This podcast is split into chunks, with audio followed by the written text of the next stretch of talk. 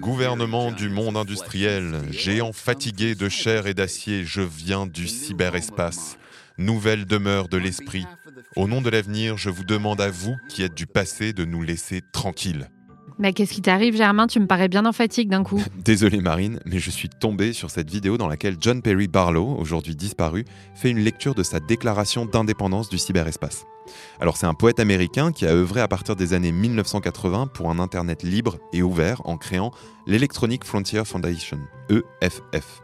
Et en 1996, alors que les bips des modems 56K commencent à peine à résonner dans nos foyers, le militant prononce ce discours au forum de Davos. C'est une plaidoirie cyber-utopique qui a inspiré nombre d'activistes, parmi lesquels Julian Assange, le fondateur de Wikileaks. Et ce rêve d'un Internet libre et ouvert, loin de l'influence des gouvernements, est-ce que c'est encore d'actualité? C'est justement cette question, qui d'ailleurs en appelle bien d'autres, que l'on va explorer aujourd'hui au cours de cet épisode du Mémo. Orange vous présente le Mémo. Bonjour Marine. Bonjour Germain. Bienvenue à toutes et à tous dans Le Mémo, le podcast qui analyse pour vous la société numérique à travers les médias. Et comme vous le savez, cette société numérique mondialisée repose sur un réseau, Internet. Mais est-il encore exact de dire qu'Internet est un réseau? La question se pose en effet, Germain, à l'heure où la Chine, les États-Unis et l'Europe veulent imposer leur modèle et tentent de plus en plus de contrôler Internet. Est-ce qu'on se dirige vers un réseau fragmenté ou vers des Internets fonctionnant en vase clos et dont l'accès peut être coupé à l'échelle d'un pays? Qu'est-ce qui oppose ces conceptions du réseau? Comment réguler et gouverner cet espace mondial? Et à quelle échelle? En bref, alors que certains parlent de plus en plus de souveraineté numérique, faut-il dresser des frontières sur Internet? Ah ouais, c'est un vaste sujet. Mais d'ailleurs, pour en comprendre toutes les implications, il faudrait revenir aux origines du réseau. Parce que, ne l'oublions pas, si Internet a été créé avec le soutien de l'armée américaine, il s'est aussi développé autour d'une vision utopiste porté par des scientifiques et des individus marqués par la contre-culture californienne. C'est un détour essentiel, Germain, et je lis d'ailleurs dans un article publié par Slate que l'un des symboles de cette utopie des origines est Stuart Brand.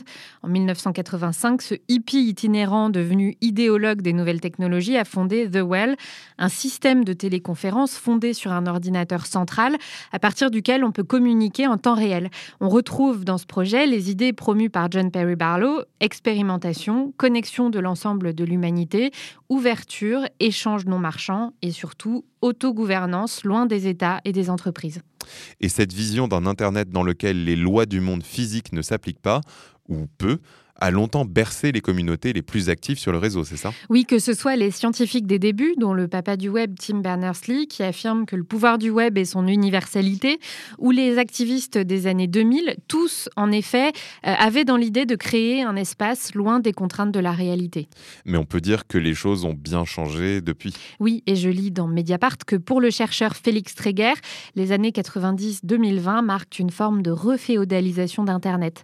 Selon le sociologue qui développe son propos dans un ouvrage baptisé L'utopie déchue, les hackers sont les premiers à faire les frais de cette reprise en main d'Internet par les gouvernements, à grand renfort de condamnations exemplaires comme celle de Microsoft en 2004 pour abus de position dominante. Ça me fait penser à l'expression qu'on entend parfois dans la bouche de nos responsables politiques Internet est une zone de non-droit. Alors que le réseau est très régulé aujourd'hui, entre la surveillance de nos communications par les agences de renseignement et le fait que les lois d'un pays s'appliquent sur Internet, on peut dire avec Félix Tréguer que le réseau a été repris en main par des États désireux de ne pas perdre leurs prérogatives. Ouais, ça me fait penser au fameux Great Firewall, ce projet de censure d'Internet géré par le ministère de la Sécurité publique chinois et qui permet de bloquer ou de filtrer des contenus dans le pays. C'est un bon exemple. On peut affirmer d'ailleurs qu'aujourd'hui, un internaute chinois n'a pas accès au même Internet que nous. L'utopie des débuts, qui visait notamment à abattre les frontières entre les hommes, est bien loin. Un article du magazine américain spécialiste du numérique Wired va même plus loin. Il s'intitule Le rêve d'un Internet global se rapproche de l'anéantissement. Et il recense pas moins de cinq modèles de réseaux distincts. Attends, comment ça 5 Eh oui, entre l'Internet libertarien de la Silicon Valley, celui de Washington, plus porté sur le commerce et la coordination économique, la vision portée par l'Europe qui tente de construire un cadre protecteur pour les données personnelles des internautes, l'Internet chinois que tu mentionnais, et enfin un Internet porté par le Kremlin qui souhaite exploiter la circulation mondiale des données pour renforcer son pouvoir. C'est un processus d'éclatement qu'on assiste.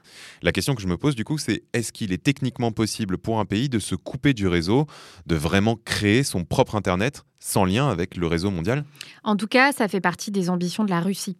Le même article de Wired évoque le fait que les services de sécurité russes ont testé en 2019 la capacité du pays à déconnecter leur réseau du réseau mondial. Et je lis sur Reuters que les militaires birmans sont presque parvenus à couper l'ensemble d'Internet après leur coup d'État cette année. Le site Quartz, quant à lui, fait état d'une coupure totale du réseau en Ouganda en pleine période électorale. Donc demain, on pourrait s'orienter vers l'éclatement total d'Internet en plusieurs réseaux nationaux? C'est ce que de nombreux experts observent aujourd'hui et certains n'hésitent pas à employer le terme de splinternet, contraction de splintering, éclatement en anglais, et d'Internet.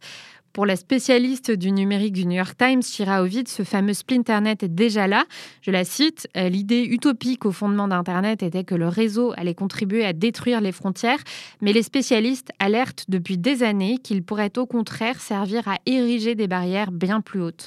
Ouais, mais pourtant, ça peut paraître compréhensible que certains États souhaitent contrôler ce qui circule sur le réseau. Tout à fait, d'autant que, comme l'explique un long article du siècle digital, le réseau tel qu'il fonctionne aujourd'hui est une manifestation de la puissance américaine.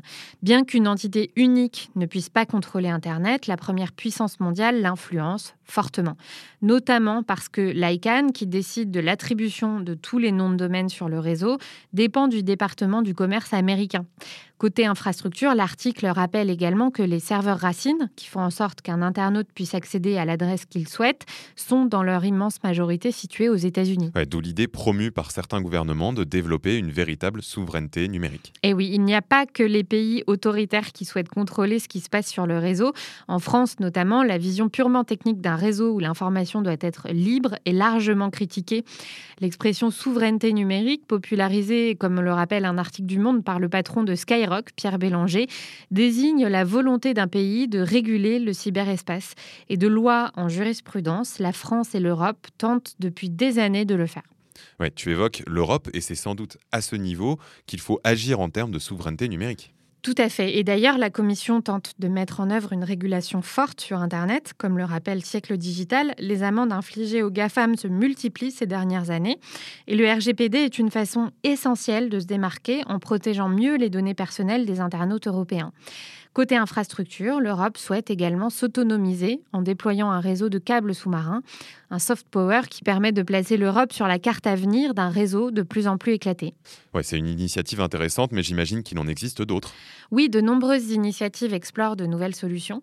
Le site Politico se fait l'écho d'une d'entre elles, The Internet and Jurisdiction Policy Network, qui œuvre à la mise en place d'une gouvernance partagée et mondiale du réseau, un nouveau système qui permettrait d'éviter ce que certains qualifient de du web, et d'autres militent carrément pour une nouvelle architecture technique d'Internet qui s'appuierait sur des clouds personnels et qui permettrait à chaque internaute de reprendre la main sur ses données.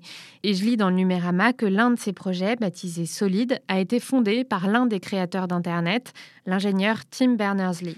La boucle est donc bouclée. Celles et ceux qui ont créé Internet en s'appuyant sur une vision quelque peu utopique essayant aujourd'hui de réagir à cet éclatement du réseau. On vous en reparlera sans doute au cours d'un prochain épisode du Mémo. D'ici là, si cet épisode vous a plu, n'hésitez pas à le partager sur vos réseaux.